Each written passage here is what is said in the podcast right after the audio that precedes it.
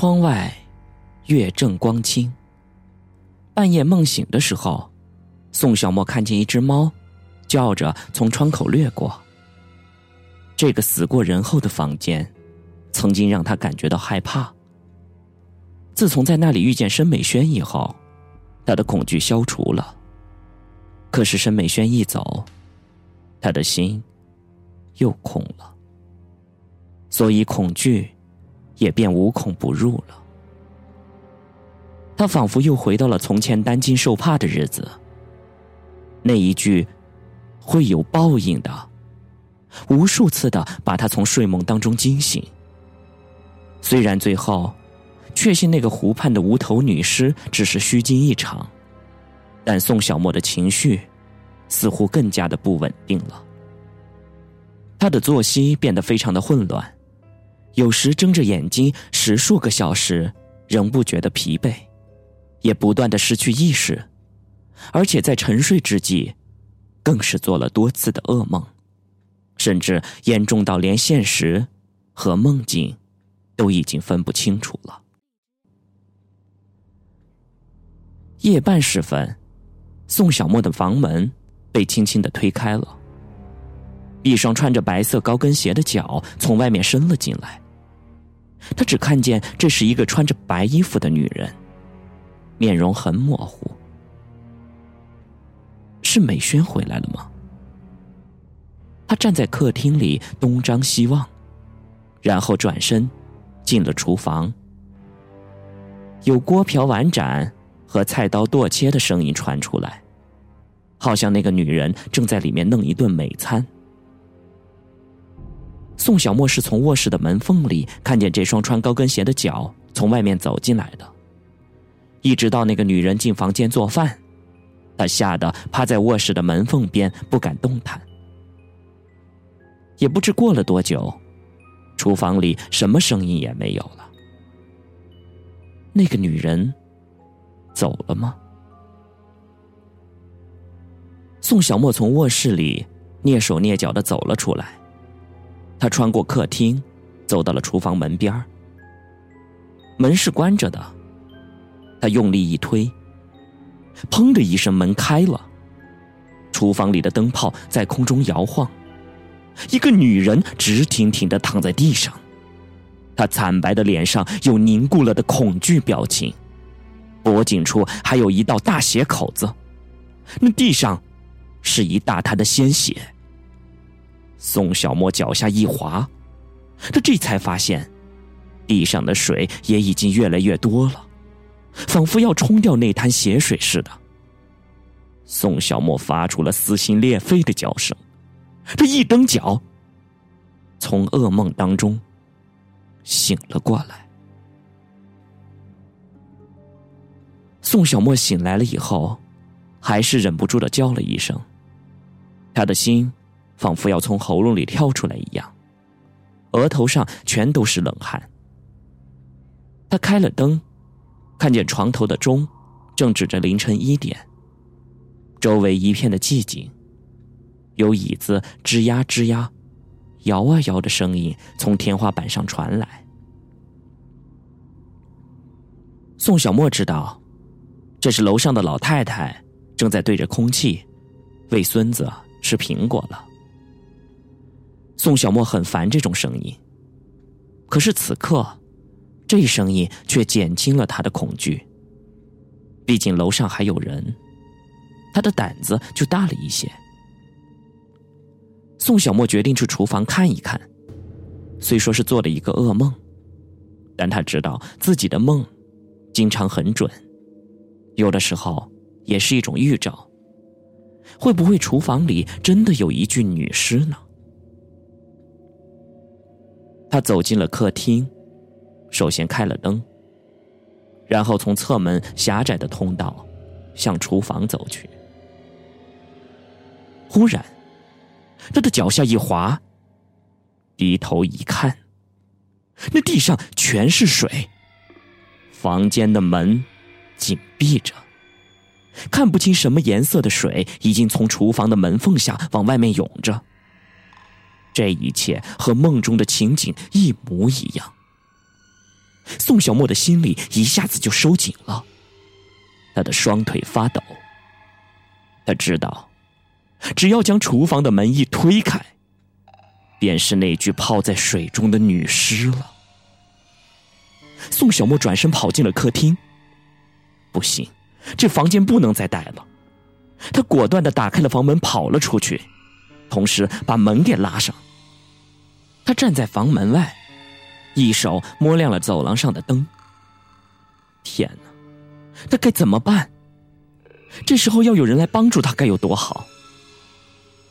不过也许是老天有眼，宋小沫一拐弯，便看见秀子的门是虚掩着的，有灯光透出来。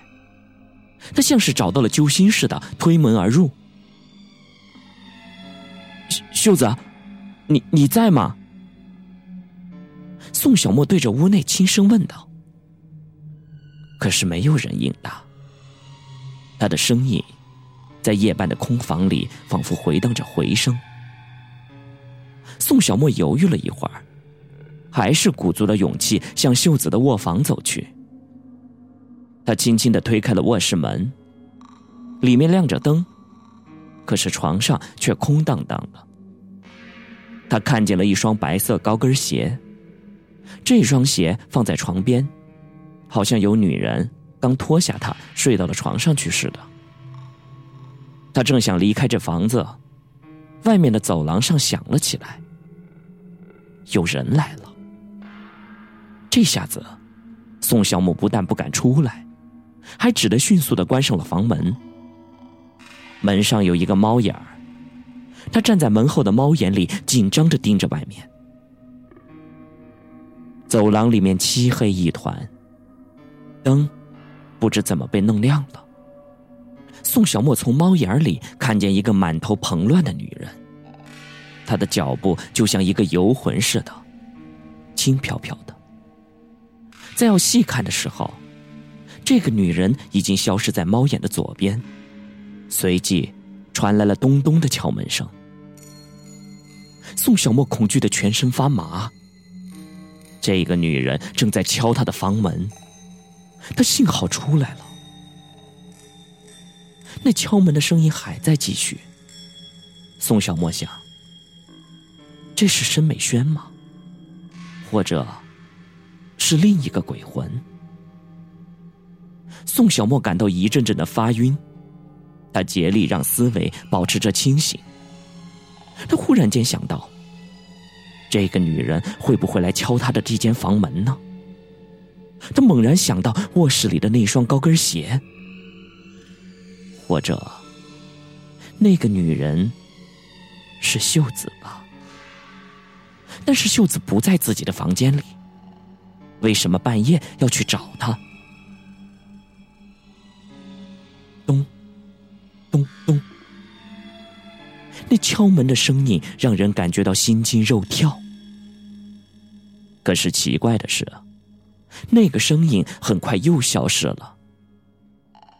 而这时候，宋小沫忽然感到，有一只冰凉的手从下面扯住了他的腿，他惨叫了一声，身子一软，歪倒在地上。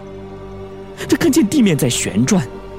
努力的抬起了头，这时候他发现，一张稚嫩的男孩的脸正向着他。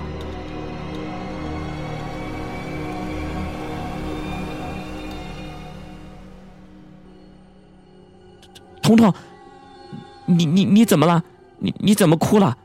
你你的身上怎么会有？宋小沫看到彤彤的脸上流满了泪水，再一看，他的手上、脚上，还有连头发上，都有醒目的血。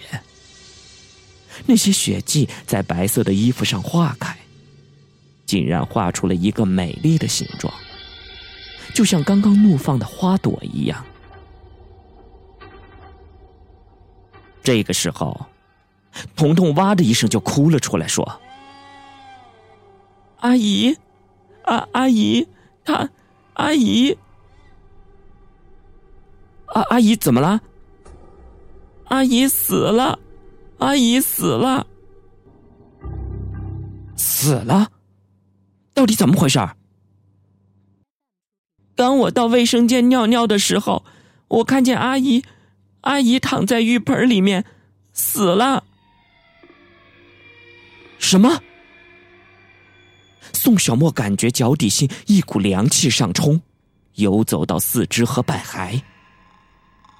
快快快快带我去看看！灰蒙蒙的光线照着卫生间，依稀可以看见有人影子僵僵的躺在浴盆里面。盆沿边上有一只手探了出来，五根手指鲜血淋漓。浴盆的水龙头没有关，水溢了出来。宋小沫很难想象，瘦弱的秀子身体里竟然储存有那么多的鲜血。凌乱的卫生间，简直就像是海难过后的血腥的大海。他的眼前闪现出秀子无助挣扎的画面，凶手与被害者纠缠在一起，在水池当中旋转、飞舞。在他飞舞的影子里，窗户上正有一个白色的鬼娃娃在半空中摇摆着。濒死者仍旧在挣扎。这痉挛的手臂似乎想要抓向什么，却只是摇荡起一团恐怖的乱影，在雪白的墙壁上狰狞的呈现着。毫无疑问，秀子被人杀死了。脖颈处有一大道血口子。梦中的情景，又一次的变成了现实。难道是申美轩干的？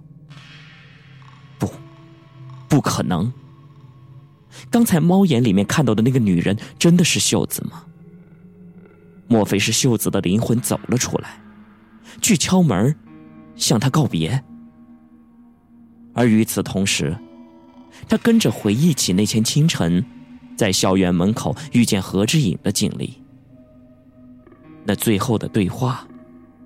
多么像是在做临终的告别呀！报警十分钟以后，医生和警察相继都来了。当医生抬着秀子的尸体走过宋小沫旁边的时候，想不到的一幕发生了。只见秀子的手忽然从裹尸布里面滑出来，叉开的五指正好拽住了宋小沫的衣角。这个动作引来宋小沫的惊声尖叫。秀子的五根手指僵硬，可怕的伸张着，就像一只干枯的爪子。难道他死不瞑目？一个严重的词语忽然跳入了宋小沫的心头。回到了房间里，宋小沫发现厨房里流出来的水已经漫到了客厅里来。他心惊胆战的走了过去。厨房里面空无一人，水龙头忘记关了。洗手池里的水正像瀑布一样漫了出来。再一次的，他打开了那一个楼梯口的那一扇门。美轩，你出来，你告诉我，秀子是不是你杀的？宋小沫无力的喊着，而此时，他依然愿意相信申美轩是一个善良的鬼，他是不会伤害别人的。房间里空荡荡的，给人以一种坟墓的感觉。宋小沫屏气凝神，索性打开了灯，四处的搜索。而令他失望的是，这个房间里。并没有留下申美轩的什么重要线索，他不由得心神不安起来，意识到明天又该面对警察的盘问了。难道他能告诉他们，这个嫌疑犯是一个鬼吗？为什么他每到一个地方，都会有人遭殃？餐桌上留着一小块白骨。他不由得想起了那一次生日烛光下的红烧排骨。也许，这就是证据吧。宋小沫在房间里转了一圈来到了厨房。他打开了一个角落里的西门子电冰箱，门一打开，宋小沫顿时毛骨悚然，一声尖叫冲到了喉咙。他拼命的捂住自己的嘴，口腔里发出可怕的呻吟声。冷气皑皑中，那里面，那里面竟然放着一个白森森的头骨，脱尽了血肉的骷髅咧着嘴，两排白森森的牙齿表现出来令人惊恐的笑意，那黑洞洞的眼眶里深不可测。而正在和宋小沫的视线相对的，是旁边一个玻璃容器，一对玻璃出来的眼球。正浸泡在液体里面。红烧排骨，红烧排骨，这有点像乌云中的闪电。宋小沫被击中了，他忽然又感觉腹部一阵又一阵的绞痛，两眼一黑，瘫倒在了地上。